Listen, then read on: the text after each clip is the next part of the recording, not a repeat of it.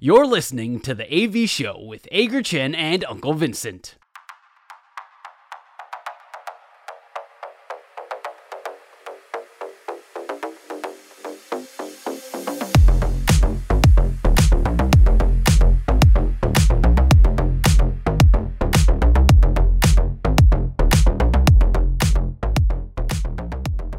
早安，午安，晚安，欢迎收听今天四月六号星期四的 AV Show。 Apple Podcast、Google Podcast 跟 Spotify 上，你通通都找得到 AV Show 新节目，每个星期准时上架，陪你一起运动、聊天、杀时间。我是纹身大叔，他是 Ager 阿戴。是的，你现在收听的是由 Ager 阿戴和我纹身大叔一起主持的 AV Show。本周爽不爽和良好三坏满球数都是我们节目的固定单元。今天节目还会有一位特别来宾来和我们分享他的新书。耶！如果你有什么奖金还是压岁钱没有用完的话，或许你可以准备一下，又可以买新书喽。今天是清明连假开工，大家今天都还好吗？阿戴，你今天好不好？还行啊。清明连假一过后，一早来马上就面临连假之后的一个开会，然后开完会之后呢，马上来跟纹身大叔录音，非常充实的一个早晨。希望大家都度过了一个平安顺利的年假。我觉得阿戴这个平安顺，阿戴这个什么什么什么早晨，有一点这个口是心非的感觉哦，非常开心啊。一个 嗯，好了好了，这周末是一个算是比较和家庭共度的假期吧，大家都是回乡扫墓之类的。有人利用这个年假是出去玩的吗？有吧，清明年假，如果你稍微懂一些请假攻略的话，你请礼拜四跟礼拜五的话，你就一连可以放九天呢。所以有很多人利用这个机会，像我同事就有啊，利用这个机会。等一下，等一下，等一下，等一下，清明清明节要怎么请他九天？可不可以教我一下？没有啊，清明连假是台湾这一边是上个礼拜六开始嘛，六日一二三啊，总共五天。然后你如果再请开工的第四礼拜四跟接下来的礼拜五，你请个两天假，那再串后面的六日，所以五加四这样就变九天了。所以今天明天如果把它请假请掉的话，你就等于。到下个礼拜一才恢才恢复上班，没错，有我身边的确有一些同事是处于这样的状态。所以昨天晚上有很多人在那边收假崩溃，其实没有什么好崩溃的，因为很多人也没有啦。但因为大部分大部分的人其实还是还是正常，就是礼拜四开工了。像我们会议就安排在礼拜四啊，所以大部分的人还是要到了，少部分的人是真的会请。好吧，那就当做我们所有正常人开工的这一天哦，工开工这一天，我们要恭喜统一 Seven Eleven 狮队，就是阿戴的狮队，恭喜终结投手陈韵文连续两天救援成功。而且在昨天晚上对魏全龙的比赛中，关门拿下个人职业生涯的第一百三十次救援成功，是中华职棒大联盟的纪录保持人，也超越了他的总教练林岳平。恭喜陈韵文！其实，在陈韵文那时候刚进联盟的时候，那时候统一狮队原本是预定想要把他当成先发投手来进行培养。那那个时候他从呃屏中毕业之后进入到狮队，也是以当然到现在也是啦，也是以火球男的一个角色著称哦。但是。虽然在先发的表现上面比较没有来的这么的理想，但真的是蛮替他开心的了。可以在后援这一块找到一片天哦，也算是算是一扫。就是对于统一师队在台南球场的开幕战，被中信兄弟直接给他来一个七比零完封嘛，而且四次失误，团队五支安打，这个安打数跟失误数好像差不多，哦就竟然一分未得。所以其实原本看到。狮队的开幕战，我真的是蛮蛮崩溃的。刚好那个时候我人又在又在台南，所以真的真的是会觉得还蛮还蛮心痛的啦。就开幕战怎么打成这个样子？还好后来拿了一个二连胜，那又让陈韵文来了一百三十次生涯的这个救援成功的一个记录，是觉得还蛮开心的了。哎、欸，你连假的时候你在台南，台南观光客多吗？这一次多超多，但是但就我其他朋友的说法而言，好像全台各地人都很多吧。那因为我回家嘛，回台南那一边，然后去各个可能不管你是说一些比较知名的小吃啊，或者是一些店家，人是真的都都很多啦。例如像我有去一趟国华街，那国华街真的就是台南很多时候假日大家都会去的一个地方，里面很多吃的，真的就是就挤到爆啦。虽然说平常周末就已经在挤了，但连假我是觉得更夸张啦。真的，大家虽然很多人都开玩笑说大家不是都出国吗？可是。也有可能大家真的在台湾其他地方也是觉得好玩啦，所以就往各个地方跑。那人潮是真的很多。我搭高铁下来感受到的人潮也真的是，因为我是连假第二天才搭高铁下来，那那个时候的搭车的人潮也真的是非常非常多。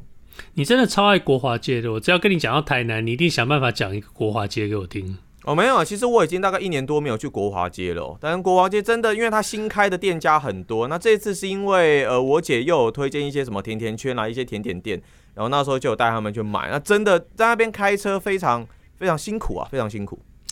我回到那个陈韵文身上，他现在是二十七岁嘛。所以应该还有很长的职业生涯可以继续关门。我都想，我都想说，我都想说他投很久了，但 结果其实也才正要进入，正要进入巅峰期，正要进入巅峰期。对他，他刚刚打破纪录的林月平总教练，在当年创下纪录的时候是三十一岁，然后在那个之后，他其实又投了好几年，只是没有再拿下救援成功而已。那。目前跟他还有可能有竞争机会的是乐天桃园队的乡长陈宇勋吧。陈宇勋累积了一百一十九次的救援成功，而且曾经有过单季三十七次救援成功的记录。不过年纪稍微大一点，现在是三十三岁，但是他去年都还累积了救援成功，所以应该还有机会追赶陈韵文。所以。陈宇文现在二十七岁的话，真的这个记录一百三十次救援成功，我觉得继续往上推，他真的是有可能挑战两百次救援成功的，是很令人期待的啦。刚刚讲到乡长陈宇勋呢，我觉得当然他一直以来也都是一个很不简单的一位投手啦。除了救援成功之外，他也是呃中职史上唯一一位目前第一位百中计百救援的投手嘛。所以呃，他当然在救援成功这一方面，我觉得他。赶上或是超越陈韵文，我觉得是是蛮有难度的。可是他的这个成就方面，我觉得真的也是有他的一个独特性的存在。对，我觉得另外一个难度就是陈韵文是确定是统一狮队的终结投手，但是乐天这方这方面这几年都是固定把关门这件事情交给了杨将，所以豪进对，所以。不，anyway，上个星期我们聊到蔡其章会长提出的单一球季制，我们的结论是这个联盟有太多比单一赛季上下半季更重要的事情哦。结果这个星期这几件事情就出事了，譬如说桃园乐天桃园队球场开季的第一场比赛场地状况就非常糟糕，严重到领队还必须要出来道歉，然后还有裁判的接连这些误判，你觉得？这些东西真的是实在是太糟糕了，我觉得。因为其实我们真的会觉认为说，我们其实并不是反对，我们没有没有说单纯的反对说可能单一球技啊，或者可能针对上下半季单一球技这些去做一些批评，而是说现阶段我们。当务之急，更应该急迫去完成的事情，其实还有很多，像大叔刚刚所说到的球场的问题啦，呃，裁判的素质的问题啦，甚至可能像一些呃比赛过程当中进行的一些政策，例如像我们现在看到美国职棒大联盟有很多很有效，呃，加速比赛的节奏啦的这些成功的一些政策，我觉得。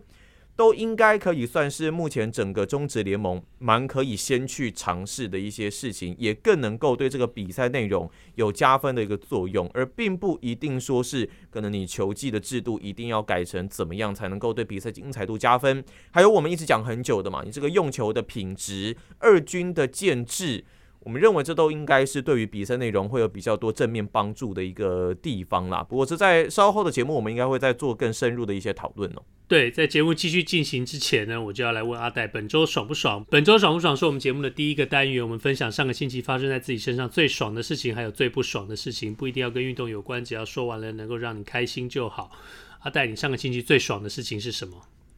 在前面大叔其实有问过我说，这个年假，哎，你是问我这年假过得怎么样嘛？我有点忘了。但这个年假其实除了返乡然后扫墓之外啦，就是都待在家里追一部台剧，叫做《模仿犯》。哦这应该是近期在等一下，台湾里面怎样？怎么了？我咖啡差点喷出来，好，没关系。你追了一部台剧，好，请继续。OK，好，反正就看了一部模仿犯。那过去看台剧经验其实也真的真的很少啦。那这是因为我妈妈把它点开来，然后我们想说，哎。好像可以跟大家一起一起来看一下。那这一部台剧其实它是改编自日本推理女王宫部美幸的一部小说，也是叫《模仿犯》哦。那里面在讲的其实就可以单纯想象为呃一位检察官在处理一连串的杀人事件，那要怎么去抓到这个凶手，以及厘清他是用什么样的手法。然后里面其实讨论了很多不同面向的一些东西哦，例如可能呃工作关系啦，还有警政体系之内部的一个关系啦，以及他们跟媒体之间会有怎么样的一些互动，还有就是讨论，我觉得有讨论到关于死刑还有废死这样子的一个状况啊，这都是里面蛮多琢磨的一个重点，但是我觉得。它的剧情铺陈铺陈的非常好，因为你可能会觉得 A 是凶手，然后手法大概怎么样，但突然又跑出一个 B，那 B 之后呢，你已经觉得大概就到底了吧，但没有想到还有一个背后的 C 来出现，所以它是呃一连串的抽丝剥茧，慢慢的把凶手给挖掘出来，还有他背后的手法，以及他为什么会成为这样子一个凶手的性格，我觉得里面。都交代的还蛮清楚的，然后也可能没有埋太多这种现在很流行的第二季的伏笔吧，因为过去有真的比较少追台剧的一个经验啦。那时候可能比方说顶多很红的像《华灯初上》啊，或者说我们与恶的距离都没有带给我太大的一个可能震撼啊，或者是很印象深刻的这种感觉。那也有时候会觉得有点太拖，有时候会觉得可能比较出戏。那虽然因为因为我们都听得懂中文嘛，所以可能演员的一些咬字什么的，到现在应该都还是为人所诟病。可是，呃，拍摄的手法还有剧情交代啦，一些编剧他撰写的一个走向。我我我觉得在世界上都是慢慢能被看到的。这一次这一部模仿犯，当然因为改编自日本小说嘛，所以在日本那一边的 Netflix 的排行榜，其实也是冲到蛮前面的一个名次。但我们当然也是很乐见说，可以看到台湾自己在这边所拍摄的这个戏剧，能够在世界上能见度越来越高。这是我上礼拜看完直接追完，觉得还蛮开心的一件事情了。台剧我还真的没有追过，但是你提到的什么呃华灯初上啦，我大概有一点印象，有听过周围的朋友讲过，然后还有一部什么呃茶叶的那个叫黑 哦茶金。茶金，对不起，嗯、茶金。对，然后呃大概在就之前听过什么那个是什么通灵少女对不对？那是大概是第一部 Netflix 比较、哦、比较那个的，对，然后。嗯好像还有一部是讲法医，还是呃，就是哦，大概是不是张孝全演的啊？对对对对对，大概是，但是这几部我一直忘记名字。对，嗯，大概是我几部比较有有印象，大概听过的，好像大家评价还不错的台剧哦。但是我还没还没还没有机会去看过，因为我其实看剧的时间不是很多，但是然后有的话大概就会一次看完，但是。好像目前在我的片单上面，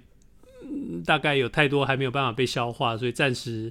大概也不会有台剧的空间，很抱歉。所以，哎、欸，你看 《黑暗荣耀》感觉怎么样？《黑暗荣耀》感觉还不错，但是我觉得它的结束对我来说，我觉得草草率了一点。然后，而且后面、oh. 后面故意的那个，好像要拍下一季的那个勾勾，就觉得那。太做作了一点，所以太明显了。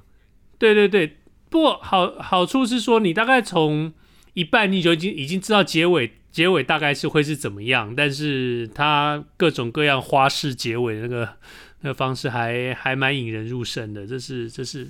在不爆雷的情况下，也只能讲到这样了。不过很恭喜你看看了一一部很爽的台剧，我完全可以理解一次追完一部好看的剧的那种快感。呃，我来讲一下我的爽好了。我的爽其实很简单，也跟运动有很强烈的关系。就是我呃看到了林哲轩，去年受伤的林哲轩终于顺利的回到球场了。他呃，我们也知道他去年是怎么受伤的，在外野扑接球的时候受伤，伤到了肩膀，大家觉得是非常严重的伤势。但是经过了开刀治疗跟复原之后，他重新站上了富邦悍将队外先发外野的这个位置哦，而且。呃，开季以来打击上有很好的表现，还有全垒打的出炉，我真的以他的年纪、跟伤势、跟复健这些东西加起来，真的算是强势回归，所以很替他高兴。那当然，同时你也也有点好奇，当时有位很大声说要帮他负担所有复健跟医疗费用的政治人物，不晓得最后付了多少。不过不管怎么说，我替林哲轩高兴，很高兴看到他回到球场，这是我上礼拜爽的事情。这真的是很令人开心的一个消息哦，因为其实林哲轩，我对他最深刻的印象。就每次好像都要讲到八强三，那时候奥运资格赛的时候，那个时候他其实真的是是算非常非常年轻的小联盟选手嘛。那时候在红袜，其实他在中外野的一个防守表现是很令人印象深刻的。那也带到整个中华队里面，虽然他可能在呃球迷之间的评价，当然我觉得每个球员都一定是有正反正反方面的一个评价。那林哲轩。对我来说，我一直都认为他是中华队在整个中外野或者在整个外野防区很有代表性的一位选手。但是讲到林哲轩，讲着讲着也总是会想到说，那我们的新足球场是不是真的，是不是真的要去了的感觉啊？新足球场没有，他一直还在原地，他还在原地慢，还在原地踏步，没有要去，是不是？原地踏步，对，原地踏步没有去任何地方。呃，对，跟大家预告一下，球球场球场是我的不爽。不过阿戴先告诉我们你的不爽是什么？我不爽也跟中华职棒有一些关系啦，主要就是在四月三号发生在富邦悍将跟味全龙的这场比赛哦，七局下半，当然那个时候三垒，其实大家很熟悉这件事情哦，在三垒王振堂嘛，那范国成的打击打到右外野方向的一个深远飞球，那王振堂起步回到本垒。拿下了那场比赛的第三分。那时候原本理论上应该是三比一，那富邦悍将应该要取得两分的一个领先。但是最终呢，呃，三垒审尤志清这一边是判决说，呃，在三垒这一边的王振堂是提前起跑，提前离垒，所以呢，最后促请裁决，最终呢这一分是不算的，也导致接下来当然有被味全龙队给追平比分嘛。虽然最后是靠着高国辉一吐怨气再见安打来结束掉这场比赛，不过。这一分的判决也在赛后引发了相当大的一个讨论哦。当然，后续有很多的新闻媒体也做了说，可能尤志庆裁判在过去呢各种执法上面的一个状况。其实，其实我认为，当然在裁判这一边误判绝对是人之常情哦。但是，其实看球这一段时间下来，还是会觉得在中华职棒这一边的裁判素质以及判决的品质上面。绝对是有还可以再进步的一个地方，尤其那场比赛，当然我并不是富邦或是味全的球迷，但是在那场比赛，你可以发现是比分非常接近的一个比赛，然后出现这样子的一个判决，那也不能够去挑战哦。所以说，以裁判来决定比赛胜负，当然最后是富邦赢球了。但如果因为这一分而决定到整个比赛胜负的话，其实这个过程看下来，我真的是还蛮不开心的啦。那蛮有趣的是，现场球迷还有印出那个彩色的彩色的一张纸嘛，那上面就是对于那个李磊瞬间还有接球瞬间，到底是不是真的有提前起跑的一个一个判判决的一个画面，所以就就会觉得说，希望裁判还是能够尽量做到减少误判的这件事情。当下那时候那时候真的是觉得还蛮不爽的。你觉得那个是？球迷自己印的，还是从其他管道传到球迷手上的？我觉得应该是其他管道吧。球迷自己现场怎么有办法去印这个东西啊？我觉得这蛮厉害的。不是还有人做梗图吗？说那个印表机是卖最好的，随身印表机是不是？对，我我我有看到一些讨论啊。确实，新庄球场附近是比较方便啊，这个便利商店都比较多。理论上来说，可以。呃，自己云端上传，然后冲出去拿，或者是请朋友去拿，拿了到球场门口，自己马上去领，就可以在第一时间拿到观众席上，然后被媒体拍到。但是不管这样子印刷再怎么快呢，都不会有在球场呃原地就立刻印刷出来，然后呃不小心传到了这位球迷的手上，然后被被电视转播单位看到来的快速哦。那当然，这只是呃纹身大叔的猜测哦，我的我我我我的猜测，我的猜测完全完全是我的猜测，我没有任何的内线消息说有任何人在球场印好了这个东西拿给了这位球迷，没有没有，OK，我没有我没有这么说，这不是我说的，OK，但是我可以理解，呃，阿戴的不爽并不是对球队，也不是对印刷这件事情，也不是对这位球迷，阿戴的不爽是对于裁判，裁判的素质，裁判出错，特别是在一场这么重要的比赛，我觉得。我觉得分接近了啊，对，特别是有有人常常会说：“哎呀，才刚刚开季而已，我们要打一一百二十场比赛，这开季的第一场有什么关系？不要那么计较。”我跟你讲，开季的开季的比赛就跟季末的比赛一样重要。不相信，当你当季当你到了季末看到美队的成绩的时候，每一支球队都会后悔他们。球季前的哪一场比赛就因为掉以轻心所以输掉了。如果富邦到如果如果如果富邦这场比赛是输掉的话，然后到了今年球季的结束，他们就差这一胜不能打进季后赛的话，你再来跟富邦讲说。呃，球季刚开始的比赛不重要，我想你应该会被他们撕成两半。那我就来讲讲我这个礼拜的不爽。你的不爽是裁判，我的不爽刚好就是你刚刚一开始也有提到，就是球场哦。呃，球场这个桃园桃园的这个球场出了这个状况，从赛前就开始在处理这个吸水，一直到比赛比到一半，这个这个灯还出了问题啊、哦。这个也就算了。嗯、桃园的球场，我们这等一下还可以继续讨论。嗯，另外就是澄清湖球场，我简直不敢想象澄清湖球场的那个，我看到那个照片的时候，真是有点傻眼。那个空拍那个外野，外野那个各种各、嗯、各种各样那个斑纹跟补丁，我觉得、那个、月球表面那那，那个看起来，你真的觉得说这个地到底是不是平的，还是说这地到底是水泥然后喷漆，还是怎么样？我觉得。虽然说澄清湖球场现在是呃台钢在使用，而且用的是二军的比赛，但是今年今年有排一军的比赛吗？在澄清湖球场还是有啊，还是有一军的比赛，有嘛，对不对？所以就就这就是很让人担心。你不要说一军的球队在那边比赛很让人担心啊，二军的球队在那边比赛同样也让人担心啊。特别是特别是洪一中总教练呢，中华职棒最厉害的总教练，而且。他他几乎是教练生涯全部通通在一军呢，然后他习惯了一军那么好的球场，你给他一个澄清湖这个样子的澄清湖，他受得了吗？而且其实，在澄清湖这一边的比赛安排啊，在四月四号跟四月五号，其实就已经有两场打完的比赛，是中信兄弟跟统一狮以及魏全龙跟统一狮哦，都是在澄清湖这边安排。那后续呢，也是有其他的比赛会继续的在这个球场来进行。我我其实原本啦。原本在今天访谈之前，我原本是认为说，诶，有没有可能这个澄清湖可能需要花一些时间再去做一些的调整等等。到目前看起来，呃，不太容易，因为比赛呢，当然是已经有打，而且呢是要继续的来打下去哦。那就这样子的一个比赛，我我们往好的方面想哦，也许球员可以在很克难的环境当中锻炼出最强健的一个心理素质，还有整个对球场的适应性跟状态。那现在都已经二零二三年了，我们其实最担心的还是。球员的健康状况，我们不希望可能踩到个坑洞，造成翻船或者其他身体的一个受伤。尤其在我们看到像去年我看到林哲瑄这样子扑街之后，造成肩膀的一个受伤，我们绝对不希望再看到类似的一个状态发生。所以还是希望，呃，在澄清湖球场这一边能够尽快的把球场的健康程度给提升起来哦。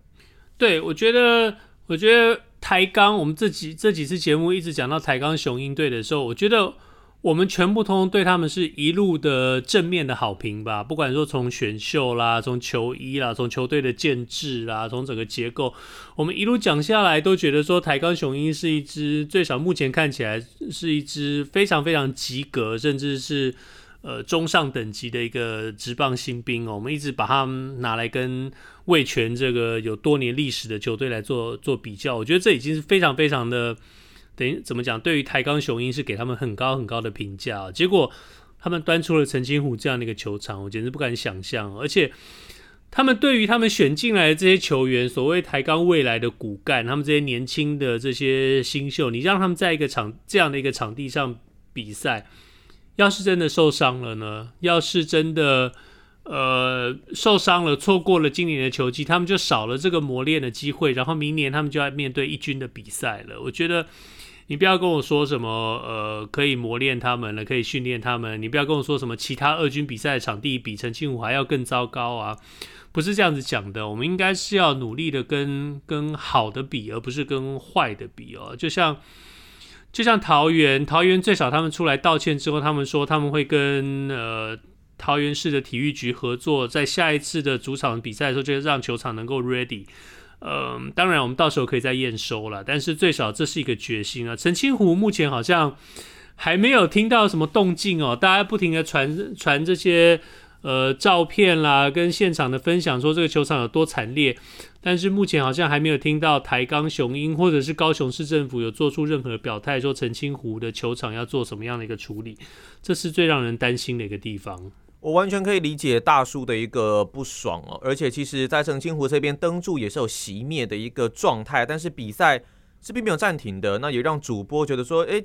这这里这里又不是又不是桃园哦，那那当然这是一个一个讽刺啦。不过对于球员的身体健康状况而言，我觉得真的是是是一个还蛮大的一个挑战。那有关于澄清湖球场草皮不佳的这一个状况啊，其实像呃有身兼球员工会理事长的陈杰宪也有说，呃，当然目前场地使用率是比较高嘛，所以呢导致状况。并不是这么的理想啊，当然只希望球员呢是不要在比赛过程中呃产生受伤的一个情形哦。那在高雄市政府这边，运发局的局长侯尊尧就有表示，呃，其实，在澄清湖球场这一边呢，会持续的做更多的改善。只是当然，因为大家焦点所在的外野草皮，他也有说可能呃需要一些的时间。但这个时间呢，到底会多久？没有人知道。那他就预告说，六月份开始，然后澄清湖球场这边会进行大整修，预计呢在明年的四月份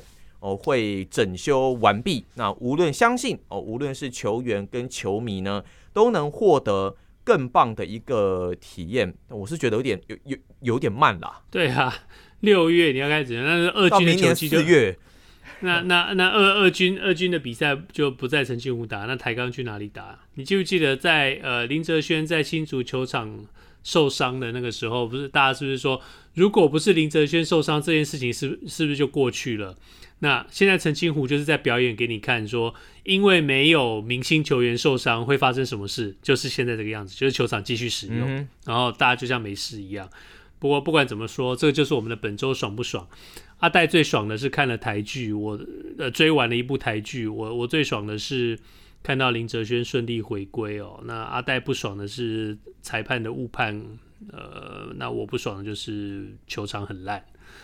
我觉得就直接从球场这一边延续讨论下来了。在下半年，不管是一二军、澄清湖球场都没有安排任何的比赛，要花蛮长的一个时间，可能会到明年预计大概四月份之前，哦，会把整个澄清湖球场给完成一个大调整。那我们也期待说，看到明年，呃，澄清湖球场会是什么样子哦。至于在桃园球场这一边呢，当然除了跟桃园市这一边会有更多的一个合作协调之外呢。跟日本职棒这一边东北乐天金鹫哦，呃，他们也要跟那边的场务跟维护来进行更多的合作，希望能把日本那边的经验也给带来台湾，把这两座哦目前为止呢讨论度很高的球场，都希望能够做一个状况上面的提升哦。所以你知道，就 你讲到这个，你就会觉得说，哎，Hello 会长，你还在吗？我其实蛮想问一下大叔，就是说你觉得会长在这个时候能做哪一些的琢磨，能做哪一些的着力点呢？我只知道啦，我只知道去年七月哦，蔡其昌会长就说他承诺要建立审核球场的 SOP 了，然后到了十一月他竞选台中市长的时候呢，这都去年哦，去年哦，他就说，哎，检查又不是我啊，联盟派谁去检查的公文，我也不需要看。派谁去检查，我也不知道。然后球团跟联盟的干部去看，他们自己觉得可以就可以了，我怎么会知道？这是蔡其昌会长去年从七月承诺到十一月，他都还说他什么都不知道哦。然后到了今年，现在四月啊，就让他三月底说的好了，他要建立今年球季开机前，他说他要建立这个这个球场场地的这个检查标准之后，那到现在好啦。那真的球场出事，今年球季刚开始的时候是球场都还没出事的时候哦，就球场就出事啦，然后裁判也出事啦，然后就蔡其昌唯一说到的就是说，哦，我们要用单一球季赛制，然后然后就没了。我这还还真的真的不知道该怎么办呢。乐天桃园球场就真的是我看到一些标题哦，就写说。这开幕战哎，又不是打了一整年的九月、十月，我觉得这真的很不可思议哦。就直说啦，还有选手说在场地上有捡到铁铁钉啦，然后不只是一根两根啦。你觉得听起来有没有似曾相？对，你觉得听起来有没有似曾相识？又不是新竹球场，对，我们是时光机回到了新竹嘛。然后你知道桃园桃园球场开幕战那天的那个那个积水，一开始就已经用了很多很多人在那边处理那个积水。对对对对对，讲讲那个积水哦，真是很有感哦。因为从以前以前在台湾在看带带这些外国球探啊，在看台湾这个高中比赛的时候，高中比赛就常常是在那种梅雨季节打，你知道？然后呢下午就会下雨啊，嗯、然后你就真的会看到那个比赛前啊，他们在抢救场地的时候，就真的是很多这些很辛苦的这些工读生弟弟妹妹哦，然后裤子卷起来，然后就跪在地上，就拿那个大海绵在那边吸水、吸水、吸水，然后旁边这个水桶就把它挤掉。然后呢，老外在那边拿着拿着测哇，还没有拿着测速枪了，就背着测速枪的包包，就这样眼睛盯着大大看，是台湾奇迹，你知道？然后就这样觉得说，怎么会是这个样子在在在在在弄球场呢？然后弄完以后，你就看到哦，有工作人那弟弟妹妹把这些水都弄得差不多以后，就工作人员上来红土撒一撒，挖一挖，刷一刷，哎，就真的就可以比赛了。我觉得。因为这很夸张诶，然后到呃高中的这样子弄，职棒的一军也是这样子弄，十年了、二十年了还是这样子弄。我觉得我们台湾到底什么时候可以在球场这边可以进步一点？这就让我想到说，我记得在经典赛开打之前吧，那时候大联盟不是有派人员到台湾来勘察球场吗？那那时候其实已经有勘察到这次有举办的台中洲际棒球场。我记得报告里面的时候就用英文有写到说，就是在台湾这边的球场，这个最高算是高规格的这个球场了，大概就是美国那一边公园的球场。那我知道那时候其实有蛮多蛮多球迷会认为，就觉得很很不服气哦。但其实我也是，我也会觉得说啊，应该没有没有那么严重吧。但其实看了这一次就各种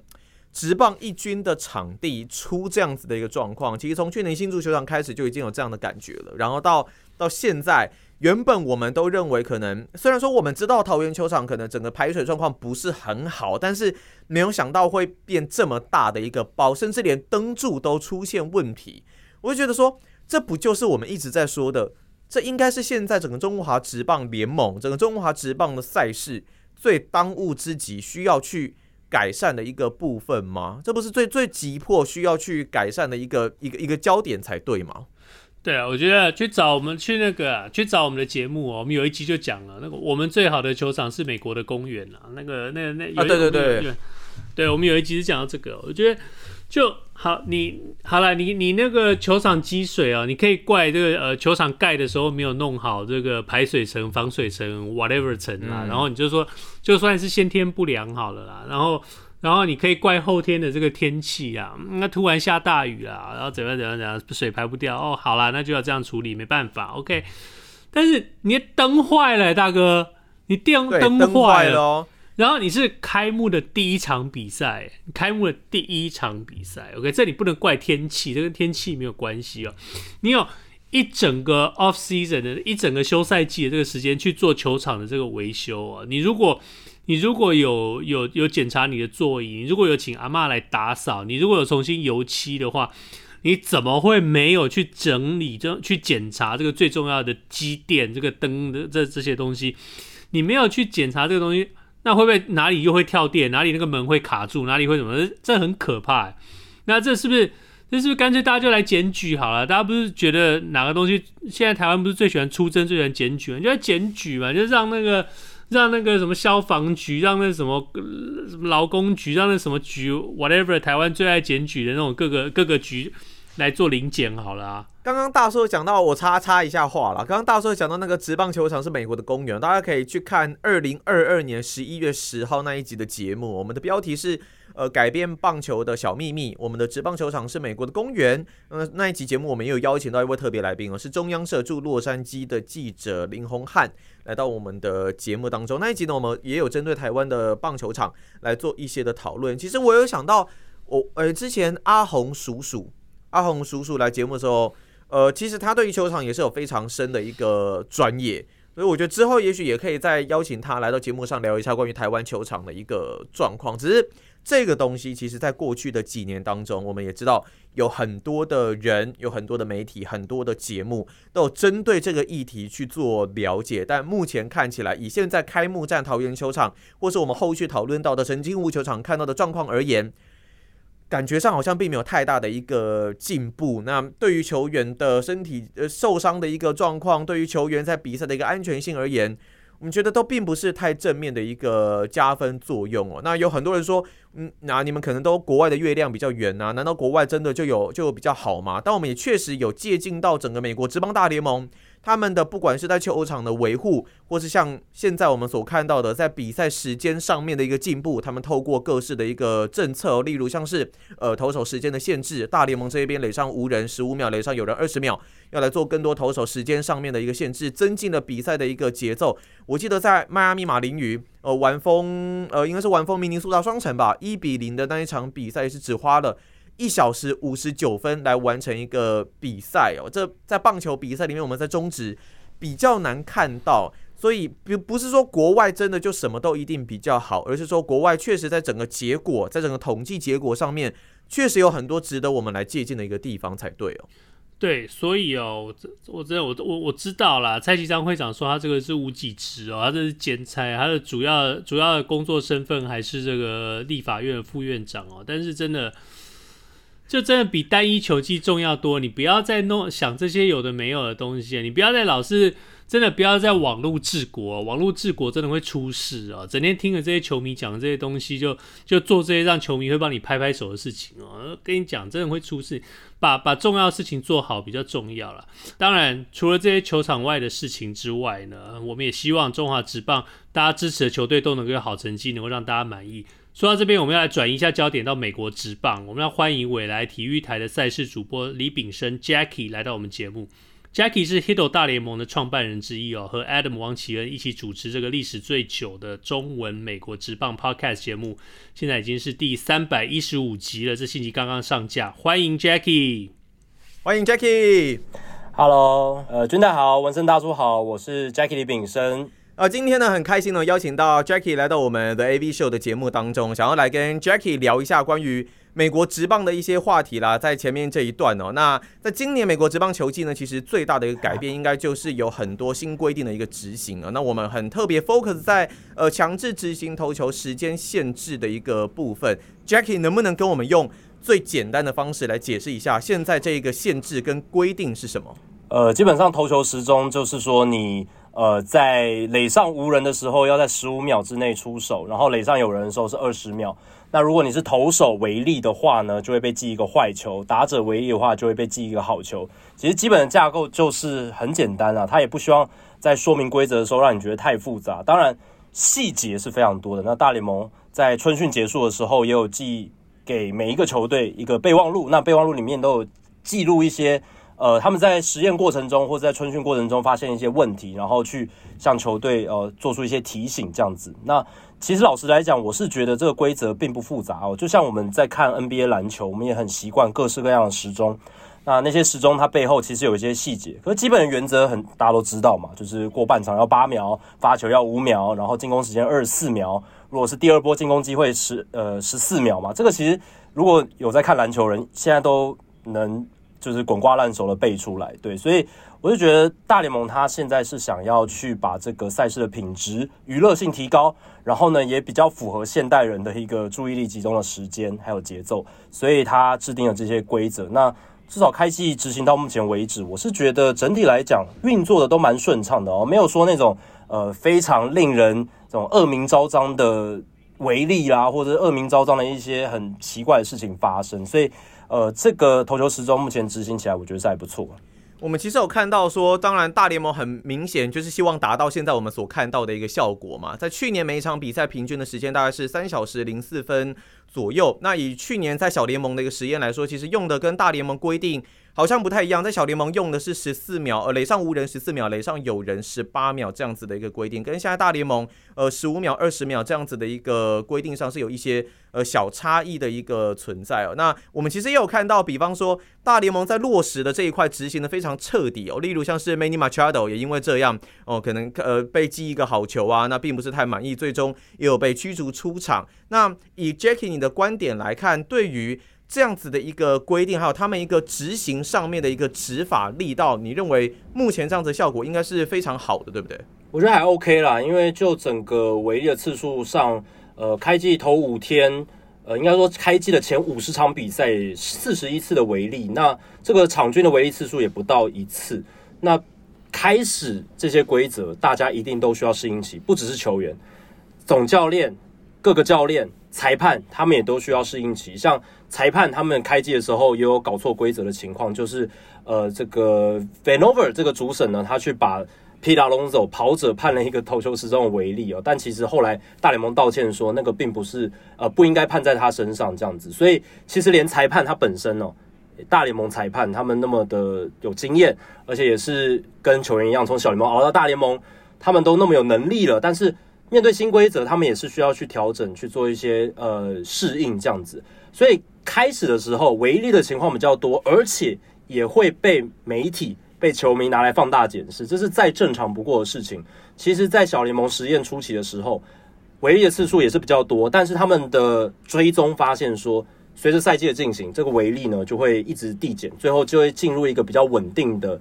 的一个算是低原期嘛，你可以这样讲，就是说。还是会有违例，一一定都还是会有，但是它并不会像一开始的时候这么的频繁哦，所以呃，至少开季到目前为止，我是觉得大联盟的在投球时钟适用之后的违例的情况，当然还是有。Rafael Devers 也因为这个投球时钟的违例而被三振了嘛，那个 Machado 那个不是个案，当然 Machado 他最近还有一个，就是因为他要喊暂停，然后没有被给暂，没有被给暂停，然后最后是投球时钟违例的一个出局。那是我觉得是另外一种情况了，因为在投球时钟的规则里面，裁判他还是有一些主观衡量权。那并不是说呃一定就是按照机器来走，因为其实控制投球时钟的也是人，它上面有一个控制操纵员，然后主审他有去有权利说我什么时候开始，什么时候结束，他会依场上的情况来做决定，而且也是因为这样关系，投球时钟是不能来做挑战的，这个规则是不能来做挑战的，所以。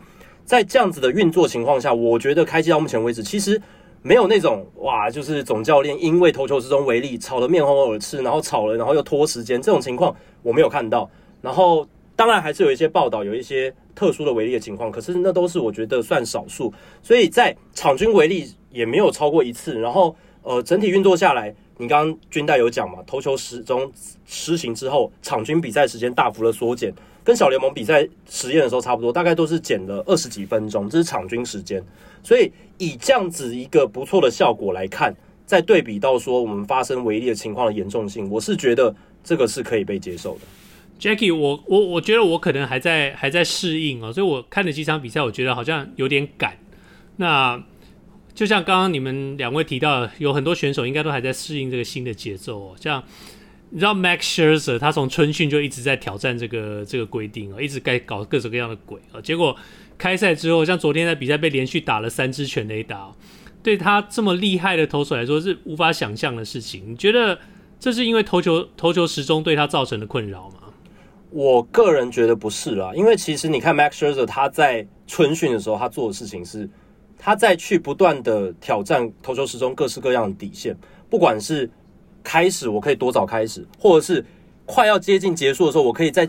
多晚的时候出手，你不会判我投球违例。所以他其实是在玩这个规则。他那么有经验的投手，那他知道说要怎么样在这个联盟生存。他太多面临到各式各样的危机，他知道怎么做调整，怎么样去做转变。其实最早 Max Scherzer 他是投球时钟的反对者哦，大力反对。二零一九年的时候，大联盟要开始在小联盟扩大来做实验的时候，他很反对。他也算是比较 old school 的选手嘛。但是，既然联盟要实施了，哦，他也觉得说这是我挡不了，我总不能一个人挡在这个规则前面，然后说 over my dead body 没有嘛？他还是他还是签了这个合约，他还是要投下去。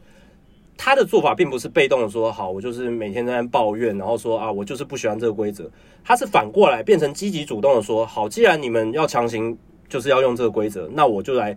我来接受它，我来适应它，我来怎么样看，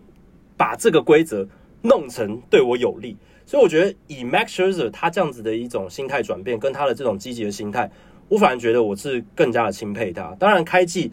的先发状况可能被打三支全垒打等等这些，嗯，我是觉得啦，这些就算再强的投手，都还是会有这种呃低潮期或者是某一场爆掉的情况，所以我不觉得是投球时钟对他造成的。就是因为这个关系，让让他表现不好。我反而是觉得可能开季他有一些状况在磨，在调整。那我是不太担心啊，只要没有伤病的问题，我是不太担心 Max Scherzer 他的调试能力。我还是有信心，他接下来呃成绩应该还是可以投得出来。顺带一提哦，那 Jack Jackie 会对于 Degrom 开幕战爆炸也会会担心他的一个状态吗？Degrom 我也觉得还好，你去看他的那场比赛的三振，其实也是特别的多啦。那哦，我我是觉得还 OK，就是第一场比赛呃爆掉呃，但是我看他的三振保送比，然后你去看他。呃，实际的投球状况，我是觉得还好，就是只要一样，他跟 Scherzer 一样，只要就是不要受什么严重的伤势，然后影响到他的球威下降，或者是整个投球机制跑掉什么的，我是觉得以他们这种大投手，然后经验这么丰富，然后又有这种赛季中或是比赛中的调试能力，当然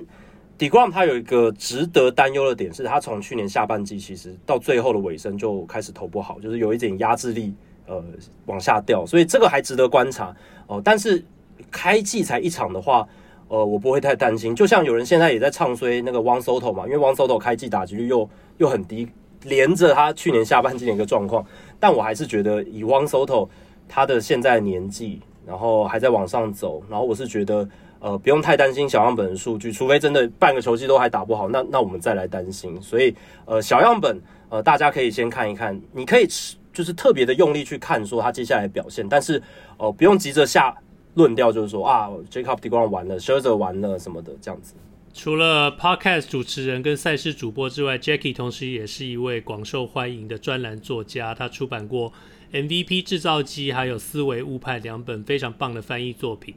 他最近的一本新书叫做《心魔》，是前大联盟明星球员 Rick and Kill 的。呃，传记讲述他投球失忆症对他的影响，以及他被迫弃投重打的奋斗过程。Jackie，你对 Rick and Kill 的职业球员生涯有印象吗？在翻译这本书之前，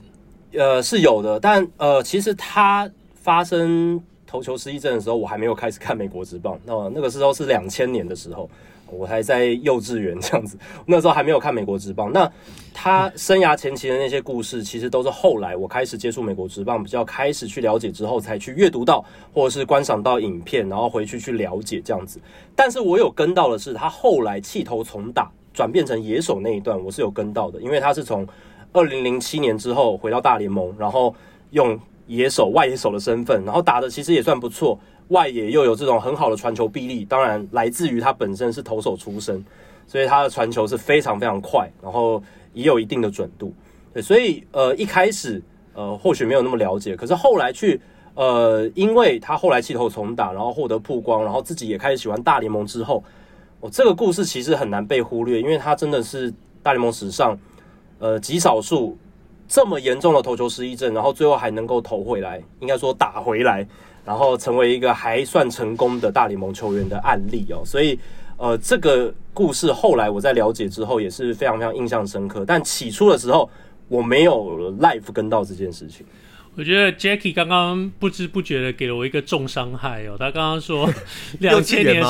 两千年他在读幼稚园，两千年的时候文生大叔已经出社会了，所以呃，让让我这位老人来给两位年轻人一点历史回顾哦。因为 Rick and Kill，他从高中的时候就一直是个天才型的球员，那九七年他在选秀就加入了红雀队，九八年同时被一 A 跟高阶一 A 选为最佳投手。一九九九年十九岁的时候，他二 A 三 A，然后就上了大联盟。那一九九九年发生什么事？一九九九年发生我们台湾的陈金锋在美国挑战第一年，所以那也是文生大叔踏入美国职棒的第一年。嗯，我们在第一年，我对 Rick and Kill 非常非常有印象，就是因为我们跟陈金锋在小联盟第一年，几乎所有的小联盟选选手都在讨论他，因为他就是一个那么棒的一个投手。我们九九年他就上了大联盟，十九岁，十九岁就上了大联盟。然后第二年两千年的时候，十一胜七败，然后一百七十五局投了一百九十四次的三振。一个新人第一年打第一年打呃完整球季啊，就扛起了季后赛的第一场先发，几乎是几乎几乎是在当代当代棒球是无法想象的一个事情。那在主场圣路易红雀队的主场迎战亚特兰大勇士队，亚特兰大勇士队第一战的先发投手是名人堂等级的 Greg Maddux。然后 NQ 跟红雀队打完两局之后，以六比零领先 Greg Maddux 领军的亚特兰大勇士队。但是第三局上半就风云变色，在勇士队进攻的时候，Greg Maddux 被保送上一垒，一人出局的情况下，请 Jackie 告诉我们接下来发生了什么事。哦、就是疯狂的爆头、爆头、爆头。对，就是大家可以看这个影片啊，其实 YouTube 上面，呃，大联盟官方的 YouTube 频道都有上传这些影片。那，呃，那个其实是看得让人是触，可以用触目惊心来形容。如果你真的，如果你有跟球员相处过，然后你如果有跟球员交谈过，然后或者是你看棒球看得够久，那个是会让人觉得很不忍的一个情况，在这么大的舞台。然后刚才文生大叔有介绍他的整个背景，这么备受期待的大物新秀，而且其实已经在大联盟投出很好很好的成绩了。然后结果竟然在那样子的情况下，突然就整个，你可以用“坏掉”这两个字来形容，就整个坏掉了。他他不知道怎么投球了，他有点像是，呃，大家可或许很难想象，但这种感觉就是你忽然不知道该怎么走路。我们大脑告。运作的方式是，当我们开始学会走路的时候，其实你不用去思考怎么走路，你就会走路。你就是你在你在呼吸，你在走路的时候，你不用你不用去思考。可是他变成说，他投球的时候，他忘记怎么样去做那个他很自然的投球动作，他忘了，他就整个断线。就在那一个一开始第一颗爆头之后，那这一段的整个他的回忆，其实都有在呃这本书《心魔》里面，他有去很完整的去把它讲出来，而且。重点是他那个时候脑子里的一个变化，我觉得这比较重要。你当然记者有写，呃，专栏作家后来写故事的人都写，哦，他就是爆头之后找不到控球，然后几个爆头，几个坏球，这些我们都找到，我们都可以看得到。可是你不知道的是，Ankiel 他自己那个时候他感受到的事情是什么？他的情绪发生什么样的变化？他内心为什么会有那么多的焦虑感？那个时候他怎么样来跟自己内心对话？我觉得这可能是其实很多。运动员不只是棒球员，当然棒球员是我们今天讨论的主轴。可是很多运动员其实，在某个时刻可能都有 maybe 类似的经验，在表现不好的时候，或是有焦虑感的时候。所以我觉得 Ankiel 他愿意去把这一些他在内心比较脆弱的那一段环节，这样子很血淋淋的这样子写出来，我觉得也是需要一些勇气。但他呃最主要的背后动机就是要呃想要帮助更多的运动员，所以。他后续这一段的历程，真的就是从那一场比赛那几颗爆头这样整个展开来。你现在收听的是阿戴和文生大叔主持的 AV 秀，我们的来宾是《Hito 大联盟》Podcast 节目的共同主持人 Jackie 李炳生，他为我们介绍他的新书《心魔》。其实常常看棒球相关资讯的球迷朋友们，对于投球失忆症都不陌生哦。但是 Rick Ankiel 在这本书里头，呃，把失忆症这件事情给意象化，他是。我照他的说法，是说会啃食你，会击倒你，会拖着你陷入黑暗，非常非常可怕。等于是用一个魔鬼的形象来形容失忆症。那 Jackie，我想请问你，就是你觉得这样一个真的你要去对抗这个魔鬼，你在翻译的时候对他这样的描述有没有一个什么？有没有有没有让你有没有什么什么什么想法？我觉得我最大的一个心得就是这个东西它呃始终都没有摆脱掉，就是。它没有所谓的根治，所以 IPS 这个东西，不管你讲成投球失忆症或是易普症，呃，它对于职业运动选手或是从事任何运动的这种选手来讲啊，这个是呃蛮可怕的一件事情。有些人比较幸运，他可能真的有机会走出来，但是更多的人是就有点像 Ankiel，即便他后来弃投重打，成为野手，在大联盟获得了成功，可是他投球端。他始终找不回那一个当初的感觉，就是在那一场爆头之前的感觉哦。所以，即便是后来已经算是诶有一个第二春，然后好像诶这个故事看起来有一个逆转，可是这本书里面他也很想告诉你的就是，其实如果呃你真的有这样子的一个状况的时候，你不一定能够真的走出来。就像就算你接受了很多的治疗，你接受了很多的咨商，And Kill 他的。恩师或者说他的心灵导师也是这个 Harvey Dorfman 哦，就是纹身大叔非常清楚，那个郭宏志过去呃郭宏志前辈他过去其实也是非常受到他的呃鼓励跟支持这样子，所以呃即便他受到了这么多旁人的帮助，然后呢他也生涯有一些翻转，可是这个东西其实你在整个书里面我在翻译的过程中给我感觉就是。他一直没有摆脱掉他，那他时时时刻刻的，好像就还是潜伏在那一边。所以为什么呃会用心魔这两个字？我觉得呃，就是因为我们中文在讲心魔的时候，他他好像也是那种一直蛰伏在那边，有没有？就是在你内心某个阴暗的角落。那它可能是一个童年的阴影哦，它可能是你呃，长大过程中你遭遇过一些很糟糕的事情，那你长大之后，你可能可以把它好像压在一个内心的深处，你把它丢到一个算垃圾场里面吧，你的内心垃圾场里面，你把它盖起来了。可是你不知道哪一天什么时刻，它可能被触发，它又再跑出来。那心魔，那感感觉它好像自己有一点生命力的感觉，它有时候不是你去触发它，它有时候自己又会爬回来找找你哦。所以这个是我在翻译过程中，呃，对于 ankill 谈到这件事情哦，最大最大的一个感触，而且。他在书中也用 the thing 来称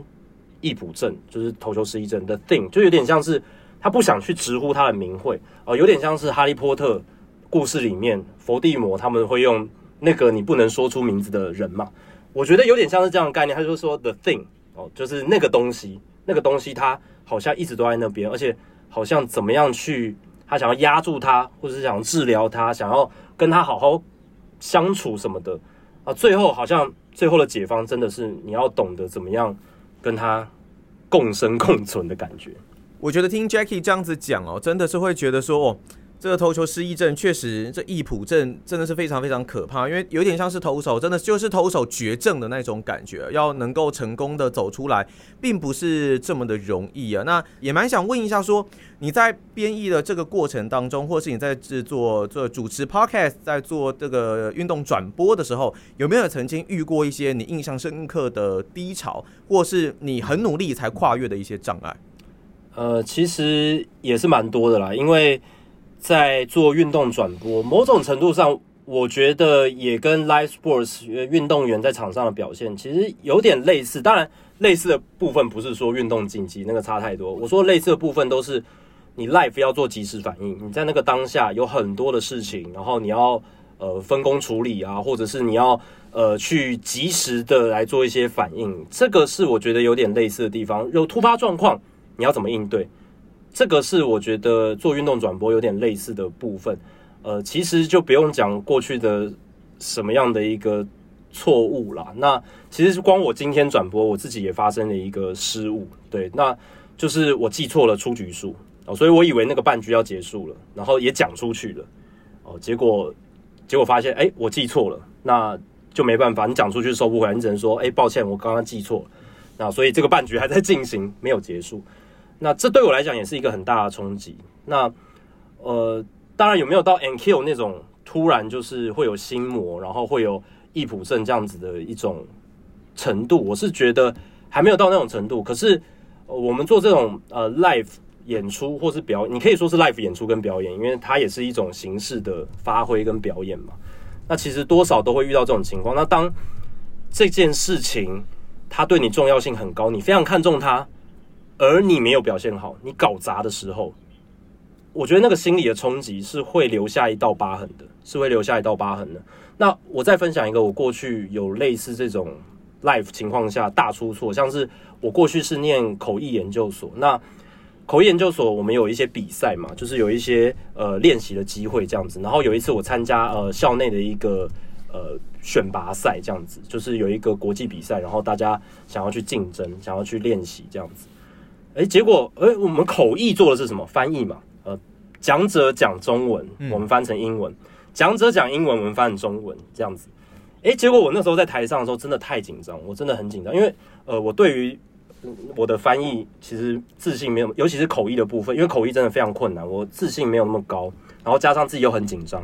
结果那时候老师扮演讲者，然后老师讲中文，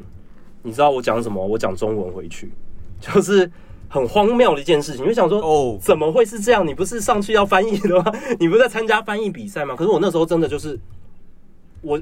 完全空掉，就是脑袋因为太紧张的关系，然后也不知道为什么，我就是他讲中文，我竟然讲中文，而且还不止错这一次，我后来他讲英文，我也讲英文，就是整个慌了，整个乱掉了。所以我觉得我在看 Ankyo 那个整个失头的影片或者爆头的影片，他完全找不到控球的时候。他那种在舞台上，也就是投手丘上那种不知所措，他不知道自己为什么会变成这样，他整个整个乱掉，整个熟悉的事情都做不好的时候，哇，那个其实老老实讲，某种程度上可能我有一点可以同感的部分在那边。那虽然这件事情对我后来没有造成呃什么真的长远非常久影响的这种心理的，像像 NQ 那么严重的这种阴影，可能还什么忧郁症、焦虑症，我没有那么严重。可是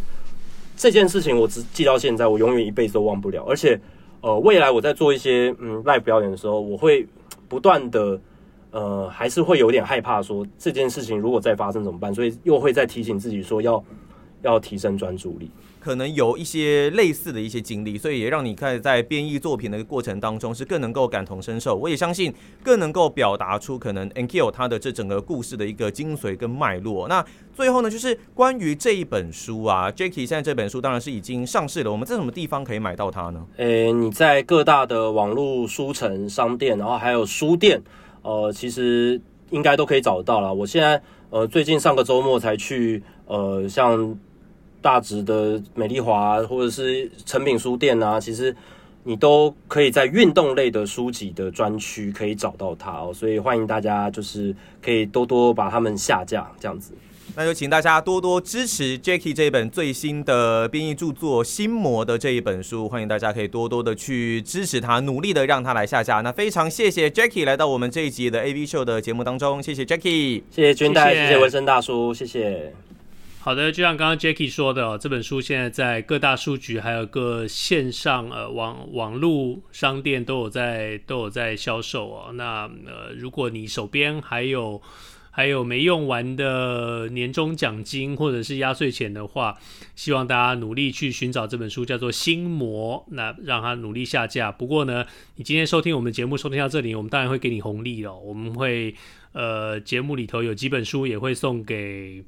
呃，留言的听众朋友们，所以我们会在粉丝页公布这个送书的资讯。Jackie 的新书，李炳生的新书《心魔》，我们会提供给大家，由堡垒文化所出版的。不过接下来呢，就要进入我们良好三坏满球数了。良好三坏满球数是我们节目的最后一个单元，我们互相问对方问题，双方答案相同的时候是好球，意见不同的时候就是坏球。三正或者是四坏，单元就会立刻结束。但是如果进入到良好三坏满球数的时候，最后的结果就会决定中午由谁请谁吃饭。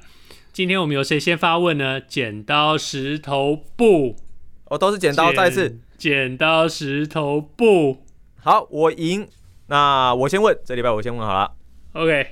在目前呢，美国职棒大联盟，当然前面我们一直有提到过，投球时钟哦是非常的具有效果的。那这垒上没有人的时候是十五秒的限制嘛？那垒上有人的时候呢是二十秒的一个限制。想要问一下文生大叔，你觉得现阶段的中华职棒，我们也不要说这个球季就要马上，下个球季你觉得适不适合？来跟进这样子的一个政策，就直接说我们要确实的来落实这样子的一个政策，全面采用，立刻采用。OK，你意思是说这个球季这个球季开始也可以？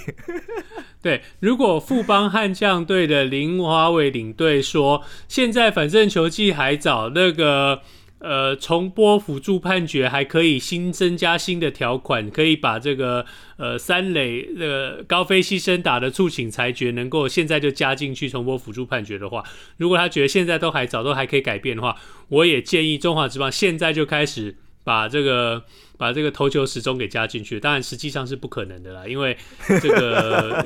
牵涉到球场硬体设备，还有软体人员的这个配置，还有裁判的训练、选手的训练、教练的训练，当然不可能了。但是我的意思就是说呢，越快越好。所以，对了，好了，你要说明年，那就明年吧。Yes, yes, yes。我也觉得说应该可以，如果真的可以的话，当然不可能啦。现在加入当然是一件好事，因为我们真的。还蛮期待看到快节，就有一个比较明快节奏的一个棒球比赛哦。虽然现阶段可能像文生大叔所说的，前面会觉得稍微有一点点赶，可是这个节奏我觉得是还蛮不错的，是可以朝这个方向去进行的。就总比可能必须要从九局缩到七局这样直接砍砍局数这样子的作为，我觉得如果真的是有效的，可以看到这种一小时五十九分的一个比赛。我觉得真的真的是蛮有意思的，虽然说我觉得台湾难度有点大啦，就算我们在台湾现在在中职开机下来，也已经看到两小时五十九分的一个比赛了。我们当然是能够有更快明快节奏的比赛看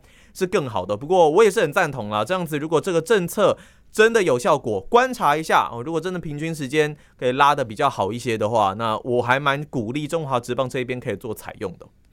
对啊，那个不过中华职棒采用的话，可能不会是十五秒跟二十秒，可能要把它改成二十秒跟二十五秒之类的，不然的话，中华职棒会有很多投手崩溃，会没有办法适应，然后打者来不及进来。可是就就其实呃，我觉得最重要的还是执法的一个。力道啦，落实度，这个有没有落实非常的重要。但我们现在是一个好球，我们现在是一个好球，所以我们啊，我们才是真正认真关心中华职棒的人哦。因为当会长 会长跟我们说那个单一赛季的时候，单一赛季制，我们现在都在关心联盟其他各种各样的制度。像我这一题也是一样。我现在问你，你有两个选择，你可以引进外籍裁判来提升整体裁判的素质，或者是。你可以引进一位配置在联盟的外籍场地主管来负责，呃，怎么讲，监督各个比赛球场的整体状况。那当然是搭配每个球队现有的场地维修管理人员来提升场呃球场状况。你可以有两有一个选择是选择外籍裁判或者是外籍场地主管，你的选择会是什么？我先问一下，这个外籍场地主管跟你说的这个外籍裁判，都是我们先假设他能够对于整个结果提升是有效果的嘛？对不对？对对。那 OK 好，那我会选择场地的外籍的场地的主管，因为我我我认为以现在我所看到的整个开幕战以来球场的一个状况，我是认为场地的问题比裁判的问题再来的严重一些了。所以，如果真的要二择一的话，我会选择可以有效提升成效的场地主管来带来更多场地维护的一些观念，来给呃台湾这边的人员可能有更多的一个教育。当然，其实以我跟一些场地维护人员聊的过程跟经验，也会发现我们台湾其实也是有很多的一个专业人才，只是他们的声音不见得会被听见。或者是不见得会被采纳，我不太确定外籍主管来会不会能够有效改善。但如果能够带来一个有效的成果提升，能够假设说它能够带来更多技术面的一个提升，那我觉得场地的问题是优先要被解决的。对，我觉得你讲到一个很很重要的、很重要、很重要的一个重点啊，就是我们台湾确实有。呃，维护场馆的、呃、场馆的这些专业人才，有很多也真的也是有出国留过、学过学、读过书、学过这方面知识的，或者是曾经接受外国呃大联盟来的这些专业人员专业训练的、那他们会告诉你说为什么？呃，明明他们也会，或者他们会告诉你说，外国人讲的我们也都会啊。那只是因为老板不听我们说的，所以为什么要一个外籍场地主管呢？因为老板，老板，台湾的老板是这样子啊，你自己的员工跟他讲的事情，自己员工的建议一律不采纳，外籍专家提供的建议，哦，马上马上点头说，对对对对对，说的真有道理。所以我觉得啦，我们需要一个不一样的声音。这一题我的答案是，呃，外籍场地主管跟你一样，所以是两好球。那。我不采用，呃，我会选，我没有选择外籍裁判的原因哦，是外籍裁判这个选项我们已经使用过很多遍了，那每次的效果其实，呃，有好有坏了。当然，在这个问题刚刚一开始的时候，你就已经说规定了说裁判一定会有显著的提升了。那，就像你说的，我觉得场地在现在这一刻以。新竹到桃园到澄清湖这样子连环爆的情况来说呢，我确实觉得场地主管会比较重要一点。讲到外籍裁判，又让我想到以前中华职棒那时候刚开始看球的时候，有位兰普洛夫，我其实对他印象真的是还蛮、嗯、还蛮深刻的，他很火爆，非常火爆的一个裁判。对，那讲了讲了这么多年，我们也只记得一位兰普洛夫曾经为中华职棒的裁判带来改变嘛。那后续其实还请了多位的裁判来，由外籍的裁判。有外籍的裁判长，有外籍的裁判长，甚至来给台湾的裁判做呃课程训练，甚至做季后的特训。但是最后的结果是什么？我们现在也看到了，没有结果，就还是这样。那还是说，嗯、呃，这些如果现在这些都是受到了许多许多的训练的成效的话，那我真不敢想象在呃外籍在侨外籍裁判来台湾讲习跟。呃呃，跟跟执法之前的台湾裁判的素质会在哪里？但是总之，我们希望这两项都能够持续提升。所以目前我们的结论是良好球。好，接下来是要来问我的第二题，把焦点转到足球上面哦。在去年的时候，其实我们看世界杯足球赛是看得非常的热烈。那当然，很多人也很关心台湾呃在足球这一边的发展哦。以我们台湾这一边最顶级的足球联赛，大概就是可能就是到呃企业联赛哦，企业甲级联赛这样子的一个程度。那现在其实有蛮多人抛出一个声音，是他们希望能够举办一个青年的一个足球联赛。那当然，要举办一个联赛呢，其实并不是那么容易的一个事情哦，可能会需要一些经费。或者呢，是需要一个呃，可能人际关系呀、人际疏通这一方面的一个发展呢、希望能够办这个青年联赛。那也有人呢会觉得说，呃，青年联赛当然它对于整个国家的一个实力，国家足球的一个实力厚植是有其必要的。那当然也是有部分的阴谋论会觉得这个就是呃，希望能够是不是能够希望能够消化预算啊等等的。想问一下文生大叔，你认为在台湾足球这一边的一个状况？以现在我们两个当然并不是那么深入的一个了解啦，只是会希望说，呃，来讨论一下，你觉得青年联赛是否有举办的一个必要呢？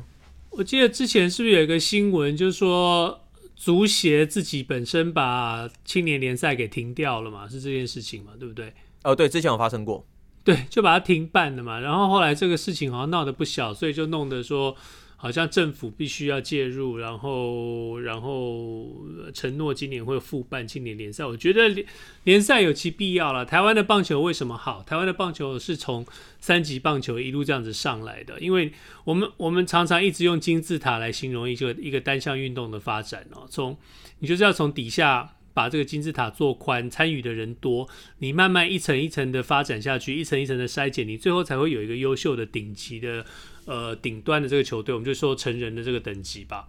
那呃，我们的棒球是这样子，我们的篮球也是这样子，所有其大部分其他的运动也都是以这个方向去做发展。所以你如果停办了青年联赛，当然并不表示说这个年龄层的人就不踢足球了，就再也不踢足。当然他们也有，但是你少了一个真正。全国这个等级的一个呃联赛，呃，让大家验证自己实力跟嗯呃踢出自己成绩的一个机会。这其实说穿了，就有点像你你停办了，你停办了青棒的玉山杯好了，王贞治杯或者高中联赛，你把高中联赛给停了。这这这这对中对对中华队对中华职棒会有什么影响？我想所有的棒球迷都知道，这是件很夸张的事情。所以，总之，落落场的答案就是说，我非常赞成青年联赛有其存在的必要。哇，糟糕，我们被三振出局！嘿嘿，快速的三球直接三振，三太快了吧？三球振，我我。我也觉得这个青年联赛复办是真的有其必要性哦，因为以整个国家的运动实力而言，单一项目的运动实力而言，能够有完整的三级，然后完整的这样子一个联赛的机制，我觉得真的是对于球员的实力培养是有很大的一个帮助哦。但是我们也真的希望说，这样子的一个举办机制，这样子一个举办比赛的过程，一定要第一个要永续经营。那另外，我觉得也是要能够受到最完整的公民参与还有监督的一个部分哦。你办这个比赛，你的所有的可能一些支出啦，或者是比赛的一个完整度啦，还有比赛品质、比赛举办品质的一个呈现，我觉得一定是必须要特别的去控管，特别的要去要去监控的一个部分啊，才能够让比赛继续的经营下去，不会尽量不要再产生额外的一些就节外生枝的一个状况，那可能又让。因为最后牺牲的一定都是青年球员嘛，最后牺牲的就是那一批刚好到这个年龄的孩子，他们就变成没有一个更好发挥竞争舞台的一个机会，他没有一个舞台可以去踢嘛。那所以这个部分，我觉得能够去经营，能够去永续经营，能够去监督，绝对是有其必要性的。然后让这个联赛继续的存在下去，让大家有一个舞台能够去发挥哦。所以很不幸的。我们遭到了三振出局，这礼拜三三球三球三振，早安午安晚安，三球三振。对，你刚刚讲到联赛啊，不管任何一个运动都需要钱哦，那钱从哪里来？钱从协会来哦，所以这时候请你让我戴上协会打手的面具来告诉大家哦。那我们常常听到这些热血有志青年说废除协会哦，因为协会都。呃，协会都整天搞祖产，协会都整天乱搞，欺负我们这些运动选手，什么什么什么的，协会都被这些企业人士给把持了。OK，请你想清楚啊，如果没有这些企业人士来把持你这个协会，企业人士有什么？企业人士有钱，企业人是想要干嘛？企业人是想要有名声。有想要有名声，最简单的方法就是你拿钱出来办比赛，你就可以把你企业的名号、把你自己的大名给贴上去哦。所以协会为什么需要企业人士哦？联赛为什么需要协会哦？所以大家去好好的想一想，你把这些协会给废除，你把这些企业人士给赶走了，请问你要怎么样办联赛？用爱吗？像你们发电一样用爱发电，用爱办青年联赛吗？千万别闹了，OK？反正 anyway，文生大叔讲完了，今天两好三坏。三球三振，以上是我们这星期的两好三坏满球数，也是我们这星期的 AV 秀。今天是四月六号，星期四，希望大家这个星期比上个星期更好。如果你喜欢我们的节目，Apple Podcast、Google Podcast 跟 Spotify 上赶快订阅起来，Facebook 上的粉丝页帮我们分享出去。这个礼拜的粉丝页你一定要去看，因为我们会送你 Jackie 李炳生的新书《心魔》，请你密切注意。我们大家下个星期见，拜拜。